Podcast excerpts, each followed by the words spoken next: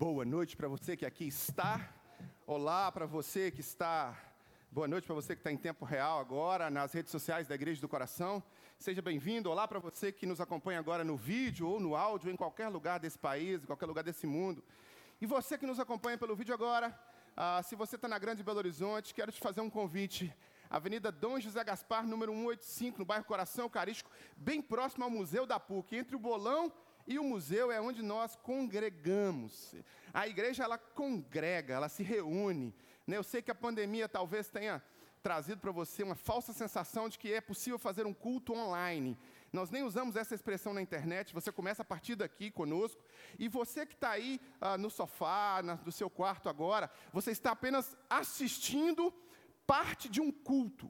Nós fizemos um culto aqui no templo, nós estamos cultuando aqui no templo, estamos fazendo adoração ao Senhor, oramos, a, a, contribuímos com nossos dízimos e ofertas, a, cantamos louvores ao Senhor, podemos manter uma comunhão e uma estrutura do, do, nosso culto, e agora, a partir desse momento, nós vamos refletir na palavra. Aqui nós abrimos a Bíblia e vamos ler a Bíblia para refletir sobre os valores que estão expressos nela. E você começa a acompanhar a partir daqui. Então você não faz um culto online, não é possível você fazer um culto sem você congregar, sem você se ajuntar. Essa falsa sensação de que você pode cultuar de forma individual e congregacional ao mesmo tempo é uma sensação falsa. Então eu quero te dizer que se nós estamos indo até você através do vídeo agora, é como uma é para facilitar o acesso ao seu coração, é só isso. Mas se você quiser se aprofundar mesmo na palavra de Deus, eu te convido para estar conosco aqui todos os domingos às 18 horas. Dito este recado, nós vamos continuar na reflexão bíblica que começamos há três domingos atrás, né? Três domingos atrás. Estamos refletindo sobre as marcas de, de cristãos relevantes. Nós escolhemos uma porção da Sagrada Escritura que está lá em Atos capítulo 2, versículo 42 até o 47, e esta porção, ela explica, ela dá uma, é, é um, um norte, assim, mais ou menos por cima, de como era a vida dos primeiros cristãos. Aqui não existia uma igreja organizada, não existia uma estrutura eclesiológica. Nós não tínhamos a, é, uma compreensão clara, como igreja de Jesus aqui, como funcionaria a eclesiologia, ou o funcionamento, por exemplo, do culto. Como funcionariam as práticas. Jesus acab tinha acabado de morrer há poucos anos e estava tendo um descolamento da prática religiosa judaica, e essa prática religiosa era o background, era o pano de fundo para que nós pudéssemos ah, estabelecer o cristianismo. O cristianismo estava começando. E nesse começo, alguns anos se passaram da morte de Jesus, os apóstolos ah, estavam pregando o evangelho, o Espírito Santo já havia descido, a promessa de Joel, capítulo 2, versículo 28, se concretiza, e aqui na sua Bíblia você vai ver, está escrito assim: como viviam os convertidos. Então, essa é o primeiro grupo de irmãos que começa a discutir e debater o cristianismo, que começa a entender os ensinos de Jesus. Depois desse grupo de irmãos, vem outros grupos de irmãos, depois vem os chamados pais da igreja, os grandes teólogos. Depois vem o século, o primeiro século, o segundo século, o terceiro, o quarto século. Do quarto século em diante, uma estrutura mais rígida já vem a partir da igreja de Roma. As outras igrejas que existiam, que sempre existiram, né? É um, é, há um erro muito, muito comum no Brasil por causa da superficialidade é, com relação à Bíblia que o brasileiro tem, há um erro muito grande de chamar todo mundo de protestante. Né? Às vezes as pessoas me chamam, ah, você é protestante? Eu falo, não, nunca protestei contra nada. Ah, você não é seguidor de Lutero? Não, não, não tem nada a ver com Lutero, tem a ver com Jesus. Sempre tive a ver com Jesus, mas Lutero saiu de dentro da estrutura católica a partir do, uh, de, de, de compreensão do texto de Romanos, que estava divergindo do que a, a, igreja, a igreja romana pregava, e Lutero fez um cisma ali. Mas não existia só uma igreja, não existia só a igreja católica. Outros grupos, que foram apelidados mais tarde de anabatistas, esses grupos estavam pregando o evangelho naturalmente, foram perseguidos pela estrutura, tanto a estrutura católica quanto a estrutura luterana, tá? Lutero também mandou matar muitos dos nossos irmãos, porque discordava da ideia dele, etc, etc. E aí, estes irmãos chegaram até hoje, olha para você ver, veio vindo, vindo, vindo até hoje. E há uma distorção natural de uma ideia, do nascedouro da ideia, do fundamento epistemológico mais básico dessa ideia. Dois mil anos depois, há muita distorção. Muita distorção. No Brasil, então, a cada maluco que se levanta falando bonito, consegue vender como se fosse cristianismo. Bota uma placa lá fora, aqui Jesus Cristo é o Senhor. Bota uma placa aqui, Jesus Cristo é o Senhor. Pronto, virou igreja evangélica, virou igreja cristã.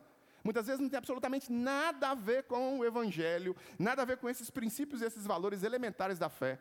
Tem a ver com comércio, tem a ver com uma série de outras coisas, tem a ver com poder político, com estrutura de dominação e de hegemonia uh, uh, política, mas não tem a ver com essa singeleza e essa sinceridade de coração que vem do primeiro século. Por isso que nós estamos fazendo este, esta reflexão. Né? Todos os domingos, a gente está caminhando versículo por versículo em como eram as marcas na vida desses irmãos. Eu vou ler aqui até onde nós, eu não vou ler agora não, é, Otávio, pode ficar aí, tá? Mas eu vou ler até onde nós, até onde nós já viemos para destacar com os irmãos aqui as marcas. Nós lemos o capítulo, o versículo 42, 43, e hoje nós vamos ler o 44 em diante. O 42 diz assim: perseveravam na doutrina dos apóstolos e na comunhão, no partir do pão e nas orações. Em cada alma havia temor e muitos prodígios e sinais eram feitos por meio dos apóstolos. Até aqui, nós destacamos sete marcas. Agora sim, Otávio, sete marcas ah, na vida desses, desses irmãos: perseverança, firmeza no ensino dos valores cristãos, a cosmovisão cristã é, é, chamada aqui de doutrina, perseveravam na doutrina dos apóstolos. Essa doutrina, ou esse modus operandi, modos de vida, sabe? Como fazer as coisas, o que escolher, como escolher, o que é saudável, o que não é saudável, o que Deus ensina, o que Deus não ensina, como que é a estrutura da família, como que é a estrutura de pensamento. A gente chama de doutrina apostólica. A firmeza nos ensinos dos, uh, dos valores cristãos, comunhão, partilha, orações, temor e instrumentalidade. Então nós vimos essas sete marcas até agora, nesses três últimos domingos. Hoje nós vamos ver mais duas marcas que a gente encontra no texto a partir do capítulo 2 mesmo aí, a partir do versículo 44 até o versículo 45. Todos os que criam estavam unidos, estavam juntos e tinham tudo em comum. Vendiam as suas propriedades e bens, distribuindo o produto entre todos à medida que alguém tinha necessidade. Então, vamos parar por aqui.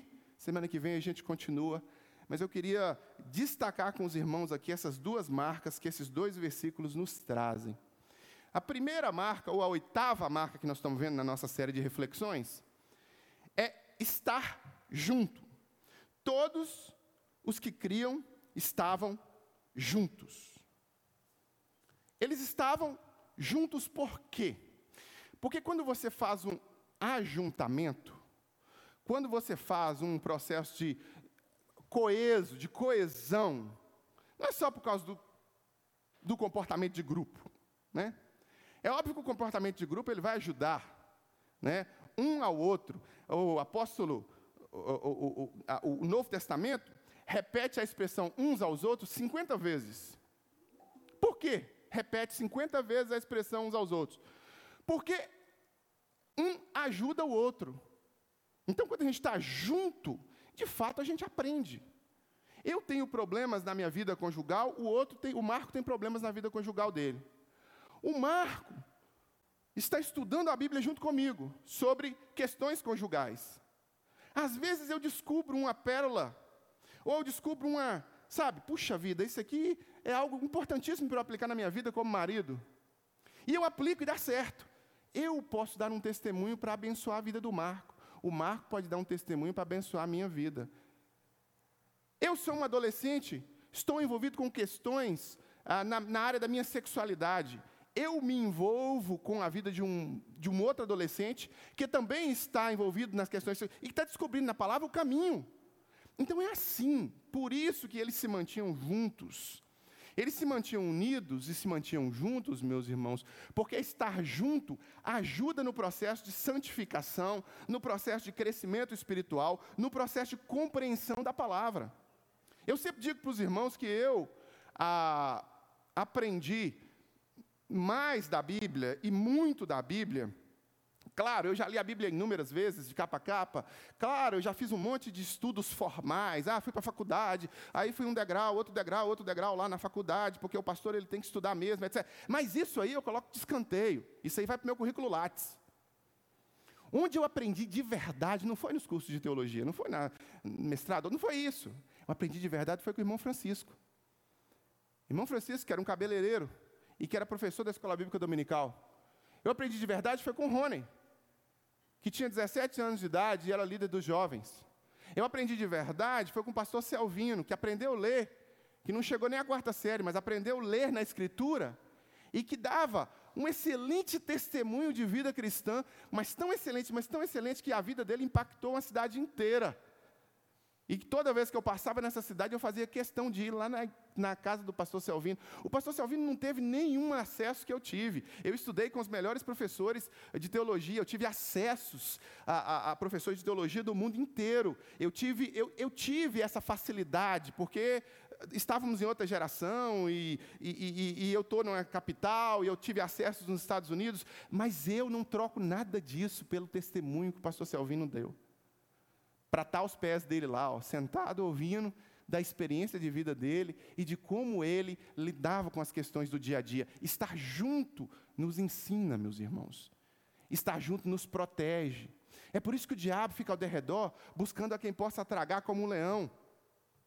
Mas a gente é incentivado a viver uma individualidade extrema. E há um culto à individualidade, há um culto ao self.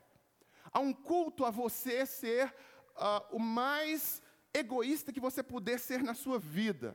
E hoje, com essa, o que Bauman chama de modernidade líquida, né, com essa coisa que, que se, desfaz, se esfacela, que não tem fundamento em nada, que cada um tem sua verdade a partir do iluminismo, a partir do subjetivismo extremo que a gente vive, e todo mundo cria uma verdade da sua própria cabeça, todo mundo bate cabeça. Não conseguem, de fato, ter uma firmeza nas próprias vidas nas próprias vidas, porque não tem um mundo concreto. Sexualidade confusa, relacionamentos confusos, ah, dinâmicas da, de uma psique cada vez mais confusa. Por quê? Porque não tem uma concretude, a casa não tem uma base. Sabe quando a casa não tem uma base, vem o lobo mau e sopra? Historinha dos três porquinhos, vamos lembrar dos três porquinhos? A casa não tem uma boa base, a casa é feita de palha. Vem os, o lobo mau e sopra, pum, cai a palha. É assim, é assim que as pessoas estão vivendo hoje nas suas individualidades. E aí veio a pandemia. E a pandemia nos forçou a viver de forma mais individual ainda. Forçou a gente a estar cada vez mais centrado, né? Porque a gente tinha que ter cuidado com o outro, porque o outro podia nos matar. Né? O outro, eu me lembro a primeira vez que eu vim no culto, é, claro, eu estava com câncer na época, estava fazendo quimioterapia, estava com imunidade zero. Eu vim com duas luvas, duas máscaras, aquela coisa toda. O outro vai me matar. O outro vai me matar. E a gente ficou com isso na cabeça. Então a gente ficou cada vez mais autocentrado, mais individualizado. E quanto mais individualizados somos, Quanto mais a gente pensa que as nossas reuniões por Zoom, elas vão produzir em nós realmente algo que seja é, melhor do que o ajuntamento, quanto mais a gente achar que as nossas é, relações virtuais sejam melhores do que o nosso ajuntamento, quanto mais a gente achar que o distanciamento do outro é melhor para a gente, mais presa fácil do diabo nós nos tornamos. Porque através da comunhão, do estar junto, é que a brasa, é que, o, é que a, o carvão, ele vai se tornando fogueira, ele vai pegando fogo, irmãos. E às vezes não tem como você estar junto, de fato, como igreja, como esses irmãos viviam, na frente de uma tela de computador. Por isso que eu insisto com as pessoas que ficam em casa, que saiam de suas casas. Por isso que eu dou testemunho. Hoje pela manhã eu dei testemunho para os irmãos que estavam aqui de como que era a minha vida quando eu era novo crente, novo convertido algumas décadas atrás. Não vou falar quantas, porque senão vocês vão achar que eu sou mais velho do que o que eu sou, né, Marco? E eu ainda sou menino, estou saindo da adolescência. Né, tô, né Rio? Estou saindo da adolescência. Né? Apesar que agora, a geração Z, agora houve uma nova classificação e a adolescência vai até os 25 anos de idade, o que eu acho um absurdo. O que eu acho um absurdo. Né? Um absurdo. Mas olha para um menino de 18 anos, olha e lembra de você quando você tinha 18. Você não se vê, né? Você não se vê. 18 anos, vai. Isso aí eu fazia quando eu tinha 12. Eu pensava assim quando eu tinha 11. Né? Isso aconteceu, mas isso aí é outra história. Isso aí é um, é um, é um movimento eh, entrópico, complicado, que não dá para a gente falar sobre ele agora. Mas esses irmãos estavam juntos. Juntos. É isso, irmão. É por isso que o trabalho do diabo é sempre nos afastar uns dos outros. O trabalho do diabo inicial é afastar as, os familiares uns dos outros. O trabalho do diabo inicial foi feito isso no Éden e é feito isso constantemente, é afastar, é, é gerar rixa, é gerar cisão entre um e outro. É fazer com que a igreja seja esfacelada, é fazer com que a família seja esfacelada. Né? O que aconteceu com Eva é que ela foi presa fácil, ela estava sozinha. Ela foi presa fácil. Esse é o problema. O que aconteceu com Adão foi que ele foi frouxo e irresponsável e não honrou ah, o seu sacerdócio. E por isso que a culpa é dele, é óbvio. Né? Por um só homem entrou o pecado no mundo e pelo pecado da morte. Foi Eva que pegou a fruta, mas foi Adão que errou. Por quê? Porque Adão foi omisso, covarde, não estava com sua esposa como deveria estar. Então, essa separação, essa cisão, é o objetivo do diabo para nos enfraquecer, para fazer com que a sistematização de pensamento dele, porque ele se sistematiza academicamente, e ele influencia culturas através de sistematização acadêmica. Eu lido com isso todo santo dia. Ele se sistematiza ideologicamente através de propostas ah, de ideologias políticas. Ele se sistematiza de. O diabo, meus irmãos, ganha muito mais, mas muito mais, com sua sistematização de pensamento da cultura, do que dando entrevista para o Edir Macedo. O que, que o diabo ganha dando entrevista para o Edir Macedo? Nada. Nada.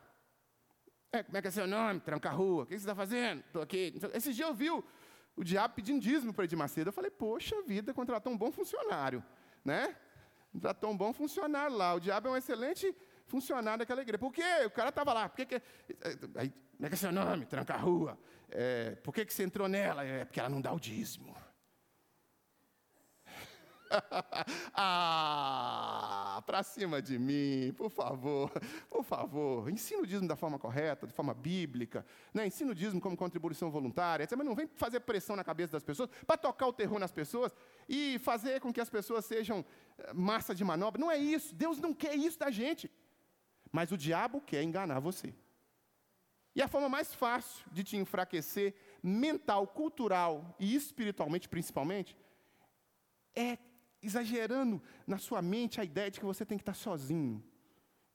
Você tem que estar, sabe, viver a sua individualidade. E aí, você tem a ideia bíblica que um, um grupo está vivendo a ideia bíblica, mas você tem a sua ideia, é do seu jeito. Eu acho que é assim. Eu me lembro do dia que eu fiz isso. O pastor estava ensinando sobre perdão. A igreja estava cheia. A gente era um grupo grande de jovens e nós tínhamos ali um um crescimento absurdo. Eram 30 jovens e passamos a ser 300 jovens. E a gente matava aula para ir no culto uh, da quarta-feira, porque a gente gostava da palavra, a gente queria aprender. Aí ficava aquele monte de jovem lá com, com mochila e com o uniforme do colégio, assistindo os ensinamentos que eram dados. E o pastor estava ensinando sobre perdão. E o pastor falou lá na frente que a gente tinha que virar outra face. Aí eu virei. Não, aí não, pastor. Porque esse era um estudo diferente. Aqui nós estamos fazendo um culto. No culto é uma palestra que é dada sobre o texto bíblico. No estudo, a gente abre para que todos possam falar e tal, aquela coisa toda. É outra organização. E aí eu dizia, pastor, não dá, o cara bater na minha face, pô. E eu vou ter que, né? Bateu aqui, pastor, como é que eu vou fazer isso aí, pastor? Não dá não, ué. Virar a face e perdoar. Que história é essa, pastor? Não, mas eu penso. E o pastor com aquela calma, aquela sabedoria que vem do Espírito Santo. É, você busca conhecimento no seu coração, que é enganoso. Nós estamos juntos buscando conhecimento na palavra. E a palavra diz que nós temos que virar outra face, que nós temos que perdoar. Ponto final. É o que a palavra ensina, não é o que eu acho. E assim é o cristianismo. Nós não vivemos dentro de um contexto cristão baseado no que todos acham. Um dia nós estávamos fazendo um estudo bíblico aqui, quando a gente estava fazendo os cultos de quinta-feira, os estudos bíblicos de quinta-feira, que por sinal vai voltar breve, não vai ser naquele formato, mas vai voltar. E aí uma, uma mestranda de ciências sociais levantou a mão e falou: Eu discordo. E eu disse: Você pode discordar à vontade, não tem problema. Mas o que a Bíblia está ensinando é isso. Ponto. Aí ela disse: Mas nós não estamos aqui construindo conhecimento? Eu falei: Não, não estamos construindo conhecimento. Nós estamos aprendendo com a Bíblia que é a autoridade máxima. A Bíblia ensina para o cristão como o cristão deve viver. E ela se autoimpõe com os valores que ela, que ela tem de constituição do que nós vivemos no dia a dia. E nós estamos aplicando nas nossas vidas. Mas como que a gente aprende isso? Estando junto. Quando eu estou separado, eu sou presa fácil. Eu sou presa cultural fácil. Eu caio certamente num engodo fácil dentro de uma sala de aula, por exemplo, com uma ideia muito bem sistematizada. Sabe aquela ideia? Puxa vida, que ideia! Uau! Aí você passa quatro horas numa sala de aula. Aí você tem que estudar aqueles textos. Aí você tem que, ah, você tem que pesquisar sobre aquelas ideias. E aí você tem que, sabe, fazer prova sobre aquilo, trabalho. Você tem que fazer um TCC sobre aquele negócio. Aí depois você vai e faz um monte de. Você tem que ser obrigado a fazer aquilo. E aquilo entra na sua cabeça. Ainda que seja completamente anticristão completamente antibíblico. Ainda que seja uma ideia completamente distante dos valores que você tem dentro do seu coração. Você está exposto àquilo ali todo dia, todo dia, todo dia, todo dia, todo dia. E aí você passa muito pouco tempo com a Bíblia. Muito pouco tempo estando junto. Muito pouco tempo aprendendo, desfrutando de bons exemplos, de bons testemunhos. Aí quando acontece alguma coisa, o que está aqui dentro é o que sai. Se você aprendeu sobre a ganância, se você assistiu a 50 mil vezes filme, uh, o filme, por exemplo, Lobo do Wall Street, o que vai sair da sua vida é o que você se expôs naquilo ali. Você tem que assistir o Lobo do Wall Street. Eu gosto do filme Lobo do Wall Street, não acho ruim, não. É um filme interessante. Tem umas partes lá meio pesadas, mas é um filme interessante. Mas você tem que se expor 50 mil vezes ao que o texto diz a respeito daquele assunto. O que, que a Bíblia fala sobre dinheiro? Não é o que foi colocado pelo DiCaprio no filme. E eu amei aquilo, e aquilo ali se tornou parte da minha vida, e eu vou farinha pouca, meu pirão primeiro. Não, é o que a Bíblia ensina sobre dinheiro. Não é o que a Bíblia ensina sobre o comportamento sexual masculino, através da, dos vídeos, através da. Não, é o que a Bíblia ensina. Então, quando a gente está junto, esse é o motivo de estar junto. Um ao outro, um ajuda o outro. Mas o leão, que está ao redor, ele busca quem possa tragar. Foi isso que Pedro falou no capítulo 5 de 2 Pedro.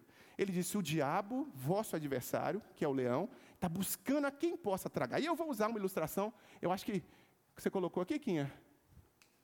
Eu acho que a Quinha colocou aqui atrás para a gente. Agora que eu estou vendo porque que o pessoal estava olhando para cá. Eu vou usar esse videozinho para tentar ilustrar esse processo para você. Apaga a luz para mim, Moisés, por favor.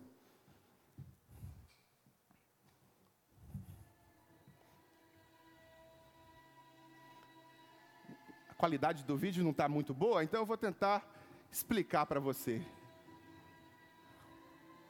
Aquele ali é um grupo de leões. Esse é um grupo de búfalos. Savana africana.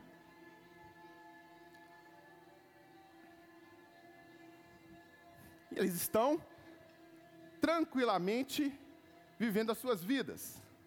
Assim está vivendo os búfalos, também os leões, ou as leoas, que é quem caça. Né?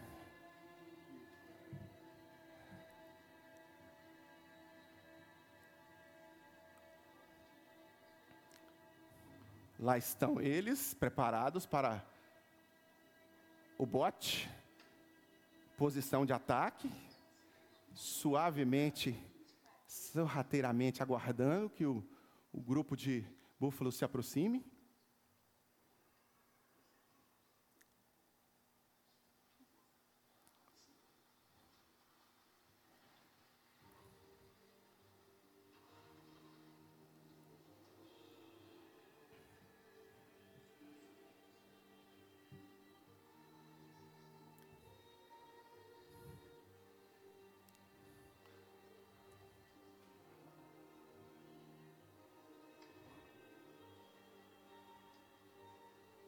Lá estão eles, deitados, preparados, esperando, aguardando.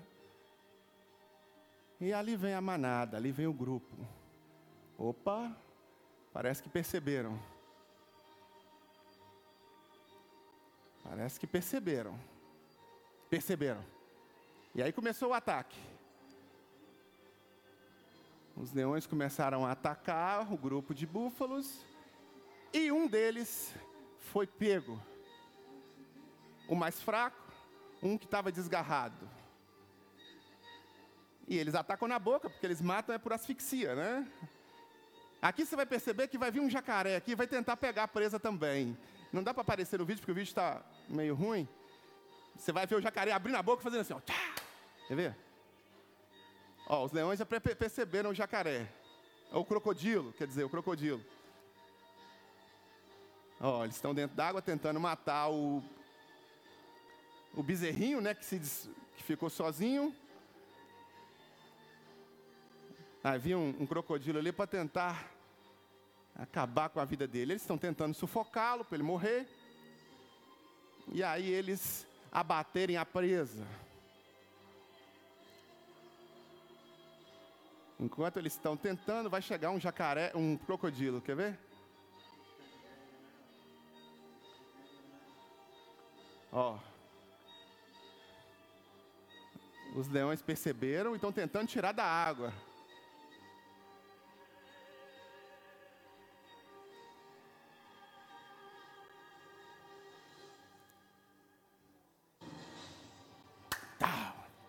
O crocodilo tentou buscar, não conseguiu.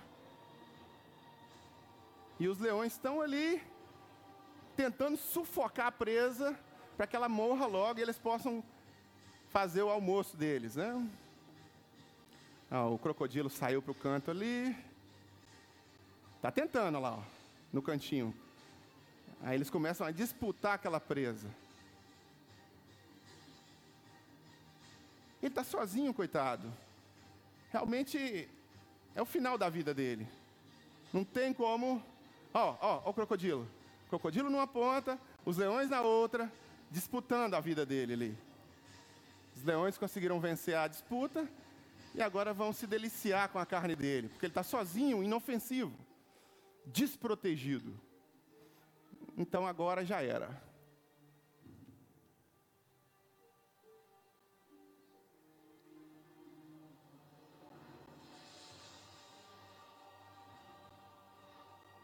Será?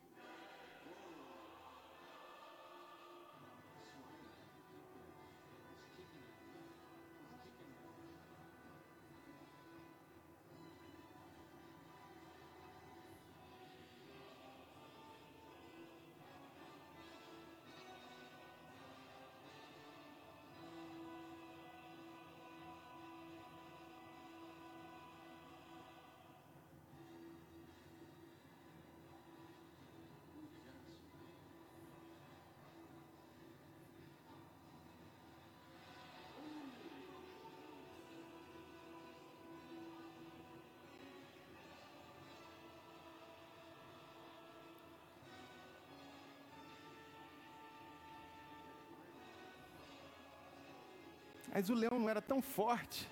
Está correndo agora?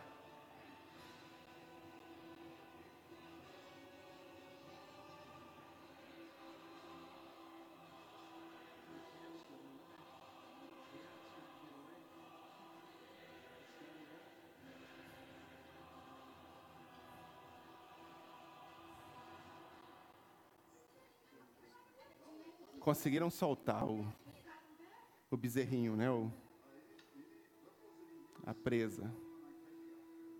E os leões ficaram acuados.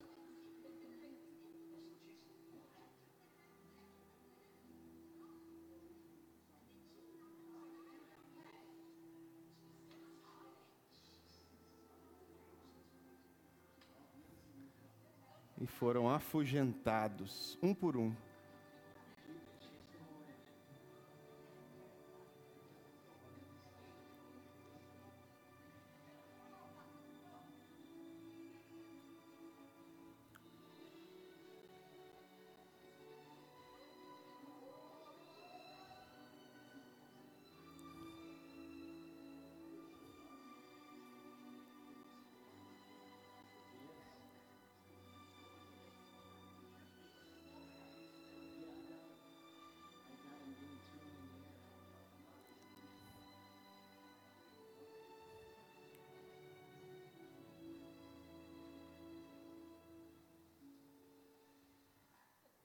O diabo, inimigo de vocês, anda ao redor como um leão rugindo e procurando a quem possa devorar.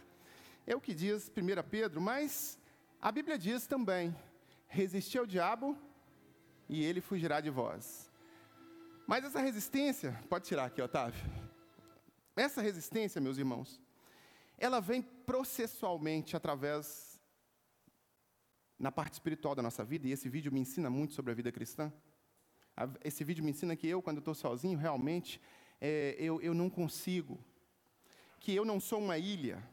Que eu não posso viver a ideia de que ah, as ameaças espirituais ou ameaças intelectuais, a minha vivência cristã, elas vão bater em mim e vão voltar.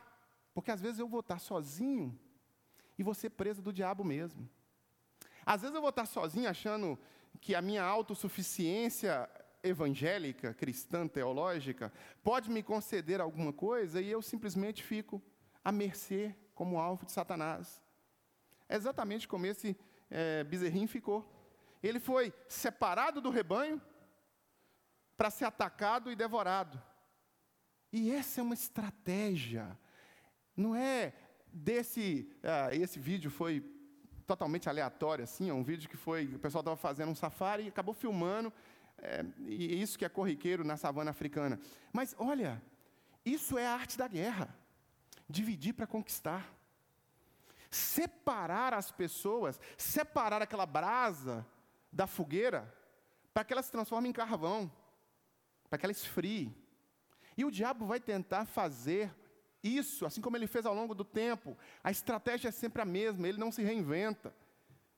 Ele sempre faz a mesma coisa, ele separa, afasta e ataca a presa. É assim. É por isso que esses irmãos se mantinham juntos. Eles se mantinham unidos, juntos. É por isso que eu, nos piores momentos da minha vida, eu estive junto com a igreja. A igreja esteve junto comigo. É por isso que eu ah, vivencio o, o cristianismo de forma coletiva, familiar. Igreja é uma família. Nós cantamos isso aqui recebiam, né? Somos corpo, assim, ajustado, totalmente ligado, unido, vivendo em amor, uma família. Não é? Nós não cantamos isso. É, é isso que eles estão, que os, os irmãos estão vivendo aqui. Esse estar junto é isso é viver de forma coletiva, é aprender o que o mundo nunca vai ensinar. Nem mesmo as nossas famílias nos ensinam a viver como família. Porque hoje a estrutura social hoje ela vive com um amontoado de famílias disfuncionais. Ah, ah, ah, virou, virou tudo. Eu lembro que um professor meu, algumas décadas atrás, entrou na sala de aula, levantou as mãos e disse: agradeçam as famílias de hoje. Eu fiquei sem entender isso, e ele dizia: Eu estou saindo do meu consultório agora, e as famílias de hoje, ah, no curso de psicologia, né? Uh, e as famílias de hoje são as principais produtoras uh, de pacientes que os psicólogos têm. E vocês têm que agradecer, porque se não fossem as famílias de hoje, vocês não iam ter nenhum centavo no bolso, vocês não iam ganhar dinheiro, porque um psicólogo ganha dinheiro com pacientes, e se não fossem as famílias, nós não teríamos nenhum paciente. Depois eu entendi isso. Alguns anos depois eu compreendi, eu entendi como que as famílias vivem, sabe? É cada um no seu quadrado mesmo, literalmente, e ninguém conhece ninguém. E assim é a igreja. Então, meus irmãos, esses irmãos aqui tinham comunhão, coinonia. Eles estavam juntos, eles se mantinham unidos, porque eles sabiam que um podia ensinar o outro, um podia aprender com o outro. Então, jamais permita que Satanás te afaste da comunhão. Esse é um valor, essa é uma marca cristã. Nós cristãos vivemos em comunidade. Claro que nós não conseguimos viver em comunidade como esses irmãos aqui. Do mesmo jeito que eles viviam, porque nós vivemos em um outro contexto urbano. Tá? Nós cantamos aqui, por exemplo, sobre Barnabé. Daqui a pouco eu vou falar um pouquinho sobre Barnabé, né? Era seu nome, Barnabé, natural de Chipre. Fizemos uma música sobre esse cara. Por quê? Por que está no inário do cantor cristão a música sobre esse cara? Daqui a pouco eu vou falar sobre isso. Mas eles viviam em um outro contexto. Mas estavam juntos. Juntos eles aprendiam uns com os outros, juntos eles protegiam uns aos outros. Então não permita que o diabo faça, tire ou implante a ideia de um cristianismo individual, porque isso não existe, nunca existiu. Para ser cristão é preciso estar conectado à videira e isso faz com que você esteja conectado a outros ramos. Apóstolo Paulo chamou a igreja de corpo de Cristo.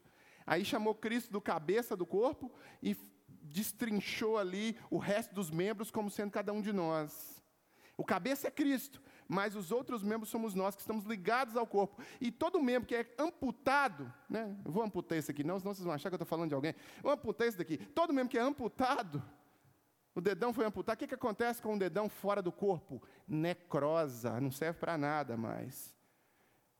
Apodrece. É a mesma coisa de tirar uma, da fogueira uma brasa. Então, estar junto é um valor cristão, é importante, é uma marca cristã. E a outra coisa aqui, que, que esses irmãos estão vivendo, é uma vivência comunitária. Uma vivência comunitária altruísta e desprendida. Olha o que o texto fala. Todos os que criam estavam juntos e tinham tudo em comum. Vendiam suas propriedades e bens e distribuindo o produto entre todos à medida que alguém tinha necessidade. Estes irmãos aqui tinham uma cultura, eles viviam uma cultura cristã, muito distante da cultura cristã que vivemos hoje, mas ela é fundamenta, ela é a, ela é a base epistemológica para tudo que nós vivemos hoje, com uma vivência comunitária altruísta e desprendida. Por quê? Porque Jesus ensinou isso. Jesus ensinou desprendimento. Jesus ensinou o altruísmo.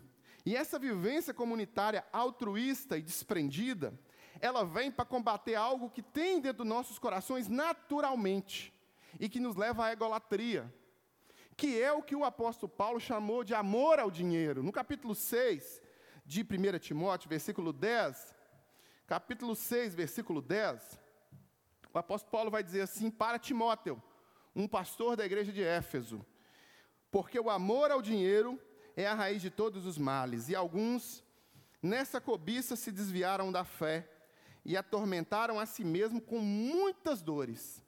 Essas muitas dores, elas nunca vêm na hora que a pessoa está amando o dinheiro de forma prática. Elas vêm como consequência dessa semente. O amor ao dinheiro é só uma semente e as dores vêm depois como fruto dessa semente. Mas na hora que a pessoa está amando o dinheiro de forma prática, trazendo para o seu coração o dinheiro como espécie de Deus, essa pessoa está alimentando uma divindade, né? tem até uma divindade é, é Mamon, né? que é, é o Deus do dinheiro. E o que, que o Deus do dinheiro faz com as nossas vidas? Nos transforma em pessoas egoístas, ególatras, idolatramos o nosso próprio eu com uma força muito grande, nos tornamos avarentos, mesquinhos, sovinas, nos tornamos usurentos, orgulhosos. O amor ao dinheiro é a raiz de todos os males. Então pense uma raiz e aí com um monte de sabe, como se fosse um organograma. Qualquer coisa que você me disser, qualquer, você vai encontrar alguma, de alguma forma o dinheiro ali. Adultério, promiscuidade, dinheiro. O cara ganha muito dinheiro, o cara começa a viver uma vida de muito dinheiro, o cara olha para o lado e fala: Eu estou poderoso. Posso ter o carro X que as mulheres olham, posso ter não sei o quê. E aí o cara começa a entrar numa vida de promiscuidade, dinheiro.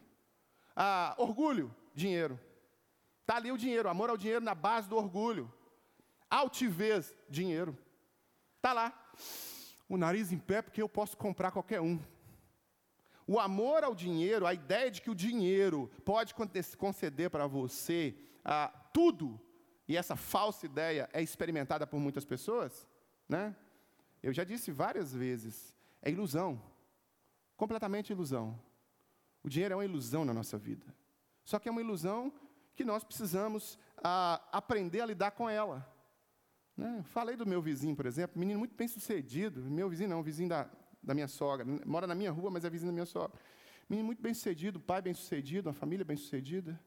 Uma família ah, de posses e tal, e, e, com um grupo legal. E um menino com 18 anos e ganhou de 18 anos uma empresa para ele gerenciar. E está lá de manhã, Está tomando o café dele, tum.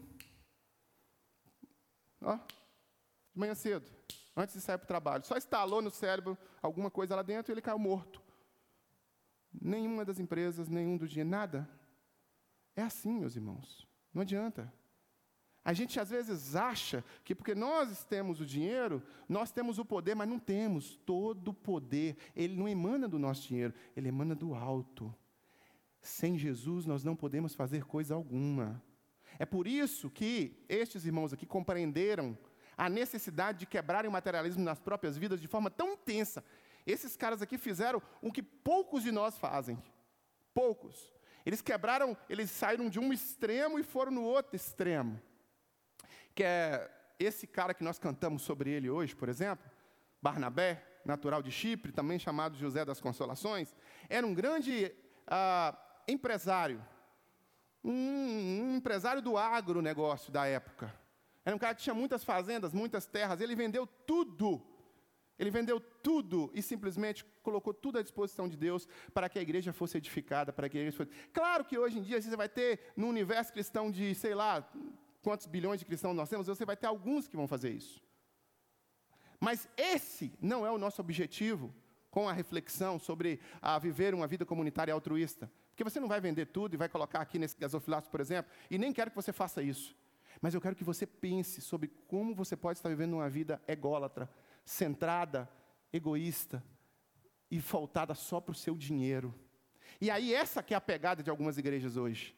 O povo, o povo é avarento, o povo quer dinheiro. Então o cara vende um dinheiro, traz o seu dinheiro, que você vai ganhar mais, e coloca Deus como uma espécie de barganha. Traz o seu dinheiro, que Deus vai te abençoar. Eu me lembro de um amigo meu, revoltado com a igreja evangélica, revoltado. Nunca mais eu piso em igreja evangélica. E rapaz, senta aqui, jovem. Fiz aquele o meme do urso, né? Senta aqui, jovem. Que rebeldia é essa? O que, que, é que está acontecendo? Não, cara, eu fui na igreja evangélica aí, estava frequentando e tal, não sei o quê.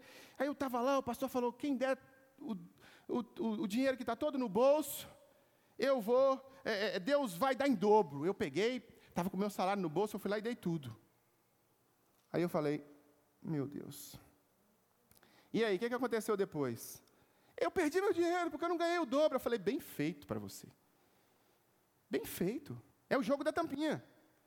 É o jogo da tampinha. Alguém já viu o jogo da tampinha aqui, perto da rodoviária? Você está andando na rodoviária, tem os caras do jogo da tampinha. O cara deixa você ver uma bolinha, o outro joga, ganha 100 reais, seu olho cresce, fala, opa, vou ganhar também.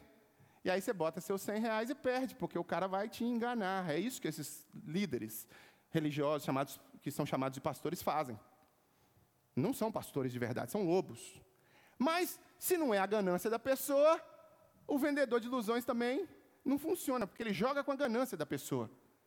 É isso que Deus quer quebrar das nossas vidas. Essa visão de que Deus é um, sabe, e eu só tenho que procurar Ele quando eu preciso, eu tenho que entregar o meu dinheiro querendo alguma coisa. Não! É, essa vivência altruísta, essa vivência comunitária altruísta e desprendida que o cristianismo nos ensina, e você está falando com alguém que vive isso de forma muito intensa, muito prática, né, e muito clara, quem me conhece e convive de perto sabe disso. É, é propósito de Deus para as nossas vidas como cristãos, para quebrar o materialismo em nossas vidas. Quando esses irmãos aqui vivem uma vida uh, comunitária em que eles olham para o lado e começam a ver as necessidades dos outros, né, observam não só as suas próprias necessidades, não só o seu próprio futuro, não só o futuro do seu filho, não só o futuro da sua. Não! Quando gente começa a considerar a possibilidade de partilha, sabe? E foi o que eu aprendi algumas décadas atrás. Eu aprendi que quando eu entrego meu dízimo e minha oferta, e eu faço isso regularmente, eu entrego meu dízimo e minha oferta porque eu sou abençoado demais, eu sou devedor da graça, e Deus, olha, o que Deus me dá, não tem como pagar, não, isso não é uma troca. Eu estou fazendo aquilo que Deus sistematizou para um universo capitalista. Porque, por exemplo, meus irmãos, não se iluda achando que eu vou ligar para o Zema e o Zema vai mandar uma, uma, uma verba para a gente pagar o aluguel, os 8 mil de aluguel que a gente paga aqui, não. Não. Os 8 mil de aluguel que a gente paga nesse espaço aqui é pago com as ofertas que as pessoas dão, com os dízimos, voluntários. É voluntário. É quando a pessoa fala, puxa vida, eu estou sendo tão abençoado, deixa eu vir ver esse princípio. Então Deus quebra o materialismo na vida dele e ele coloca a oferta, o dízimo aqui na frente, voluntariamente, sem esperar, com alegria, sem esperar. Ai, será que eu vou ganhar um carro novo? Ai, não. É isso que Deus quer quebrar na sua vida. Então, quando você olha e participa, por exemplo, de mutirões de construção de casa, igual nós já fizemos aqui, construindo casa para pessoas deficientes, de ah, entregas das cestas básicas que a, gente faz, que a gente faz toda semana, e quando você coloca seu carro à disposição, paga a gasolina, quando você vai lá entrega a cesta. Quando a gente faz isso, quando você faz isso, quando você pega o seu carro, coloca uma cesta no seu carro e traz para o templo, por exemplo, para a gente destinar para alguém, é com o coração alegre. Não é porque você vai ganhar alguma coisa, não. É porque você já ganhou. É porque Deus já te abençoou. É porque você já tem condição de fazer isso pode refletir de forma adulta e intelectualmente, e cognitivamente, intelectualmente, sem ser manipulada por ninguém, que Deus ama quando você se comporta voluntariamente como alguém que vive comunitariamente de forma altruísta e desprendida. Voluntariamente. Porque o Espírito que trouxe para o seu coração isso. Então, essa vivência comunitária, altruísta e desprendida, que quebra o materialismo e o amor ao dinheiro nas nossas vidas, meus irmãos, nos leva a um outro patamar de compreensão de realidade. Agora não é mais o dinheiro que compra todas as coisas. Agora não é mais a ideia de que eu tenho poder baseado no dinheiro, ou no meu salário, ou no que. Não é. Você se torna agora alguém que, de certa forma, não está mais à venda. Porque quando o dinheiro é aquilo que dirige a sua vida, quando alguém, quando você recebe algo para fazer algo, e aí eu sempre digo a pastores que me procuram para conversar sobre esse assunto, agora mesmo essa semana eu tenho uma conversa com um deles sobre isso, quando eu digo, se você vai para uma igreja pelo salário que aquela igreja te ofereceu, amanhã você vai receber uma proposta melhor de Satanás e vai aceitar.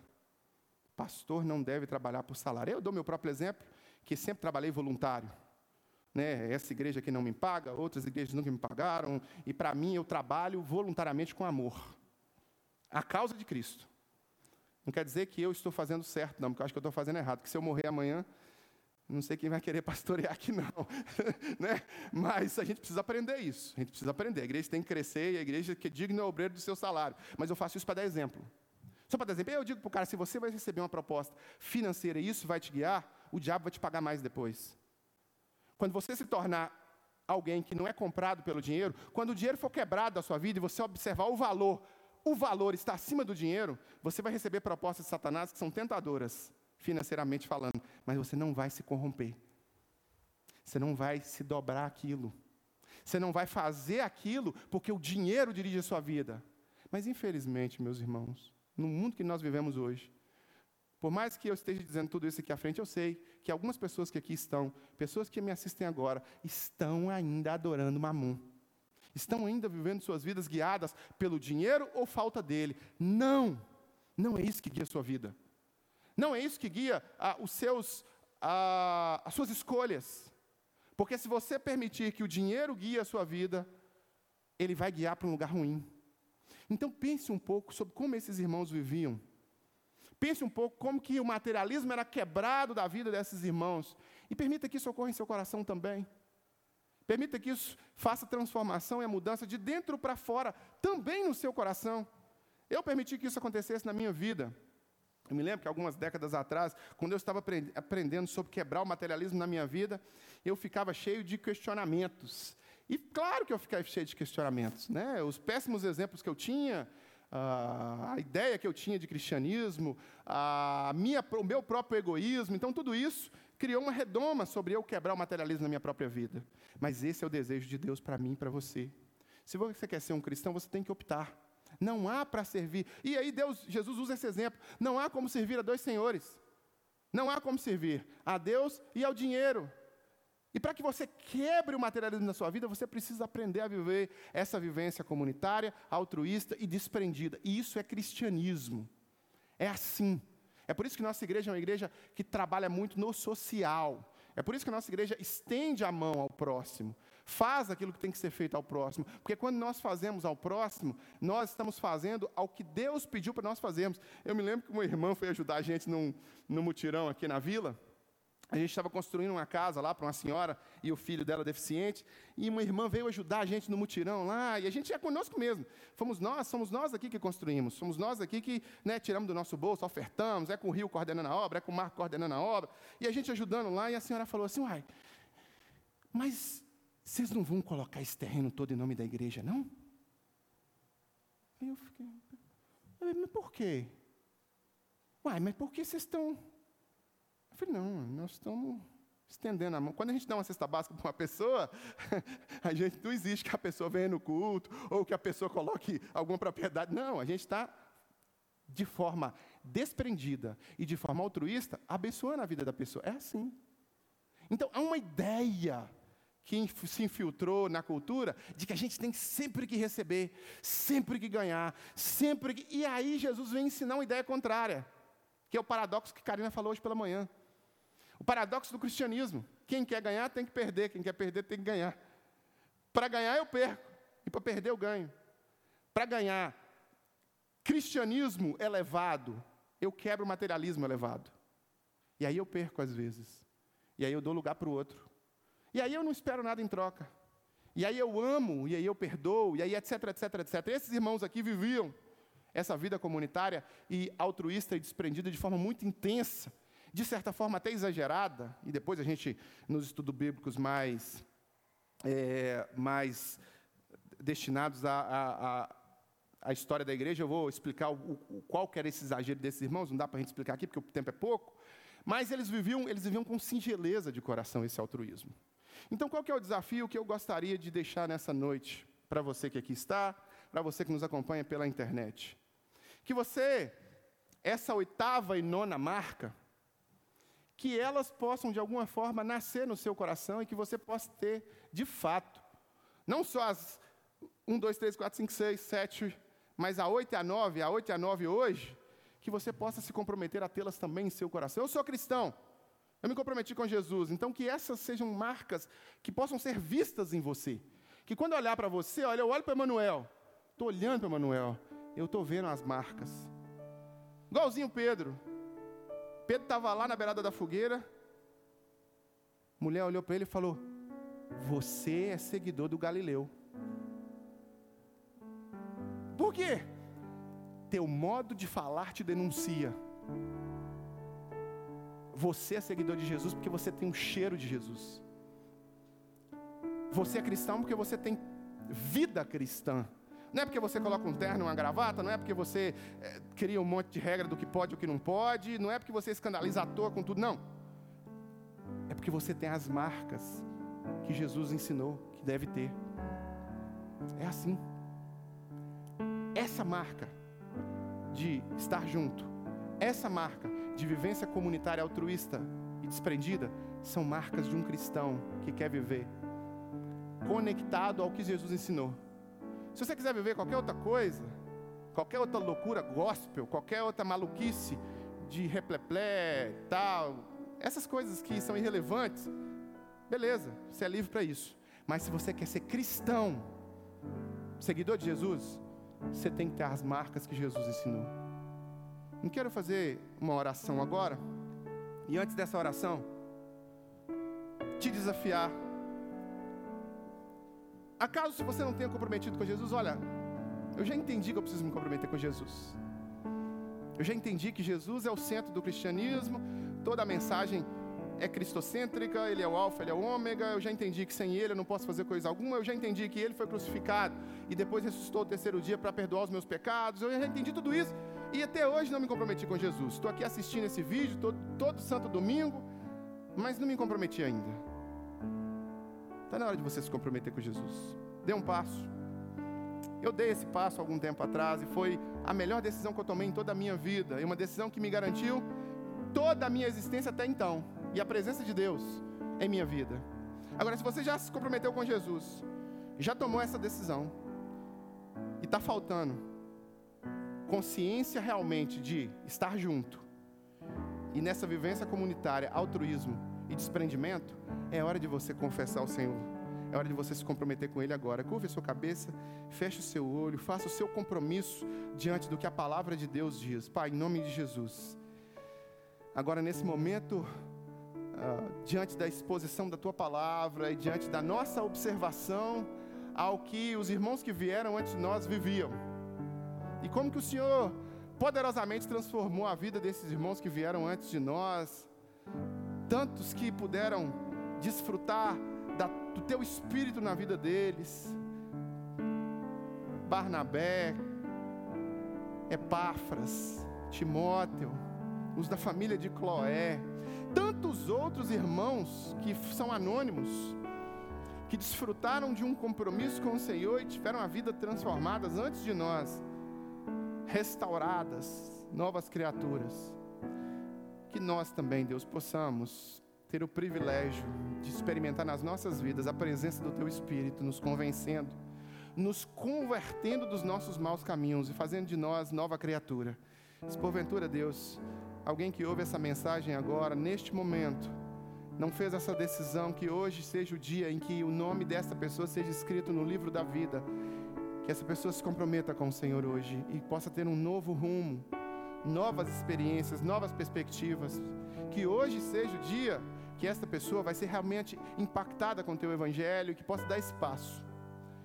E oro também, Deus, para aqueles que já tomaram essa decisão por Cristo, mas que reconhecem que nas suas vidas falta, falta essa consciência prática de querer estar mais junto, de querer estar mais forte, porque juntos somos mais fortes, de contribuir para que a gente tenha mais força. Se isso há, Pai, se essa consciência comunitária, desprendida, altruísta, ainda não é vivência prática desse que me ouve agora, desse que ora comigo agora, e que o Senhor eh, trabalha, está trabalhando no coração dele, que hoje, em nome de Jesus, que hoje seja o dia do compromisso, que esse compromisso seja real e que possa ser perceptível, aqueles que estão ao redor possam ver que essa vida hoje é uma vida transformada, é uma vida comprometida, é uma vida que realmente vive com as marcas corretas. E que quando ela sair daquela porta ali, ela já possa sair com essas marcas, sabe, cravadas no próprio coração. E que essa vivência possa ser testemunhada na prática. E que do mesmo jeito que pessoas possam olhar e ver que esta pessoa tem compromisso com esta palavra, o diabo também possa olhar e ver isso e o diabo possa correr léguas, quilômetros e distâncias dessa pessoa. Porque a tua proteção, o teu cuidado, a tua direção é com ela e com a família dela. Seja, Pai, seja com essas pessoas que aqui estão, abençoe as nossas famílias e que possamos ajustar a nossa perspectiva intelectual, espiritual e prática à Sua palavra a Sua vontade nas nossas vidas e não o que nós pensamos, o que nós achamos, ou o que alguém pensou, ou que alguém propôs e que está distante do Senhor. Queremos nos achegar aos Teus pés, queremos servir ao Senhor, queremos marcar a nossa geração, assim como esses irmãos que vieram antes de nós marcaram a geração deles. Que o Senhor use as nossas vidas para marcar a nossa geração, que sejamos diferentes, sal, luz e que não sejamos conformados a este mundo mas que esse mundo seja transformado através do nosso exemplo, através da nossa prática do cristianismo diário. É nossa oração ao Senhor, grato, em nome de Jesus. Amém, amém. Meus queridos, enquanto cantamos, e vamos cantar agora mais uma música, eu quero te convidar, você que está em casa, ou você que aqui está, a, nesse momento, fazer o seu pedido de oração. Nós temos um grupo de oração que ora pelos pedidos de oração todos os dias de hoje até domingo, esse pedido de oração que vão ser colocados aqui à frente, eles são recolhidos, obrigado, eles são recolhidos e esses pedidos de oração são digitados daqui a pouco e são colocados num grupo de pessoas que estão intercedendo pelos pedidos de oração. Então você que está em casa agora pode nos mandar o seu pedido de oração através do e-mail contato arroba igrejadocoração.com você que está aqui agora é convidado a sair do seu lugar. Na sua frente aí tem um papel, uma caneta. Faz o seu pedido de oração e traz e coloca aqui à frente. Que a gente vai cantar e depois que cantarmos, o rio vai tomar a palavra e vai orar por esses pedidos. Se você tomou alguma decisão, olha, eu tomei uma decisão, pastor. Eu ouvi essa mensagem, Deus tocou em meu coração e eu tomei uma decisão. Bota nos seus pedidos de oração aí. Atrás do pedido de oração está assim, cartão de compromisso. Escreve o compromisso que você fez, que nós vamos também orar e pedir que Deus abençoe você neste compromisso que você fez com Ele hoje.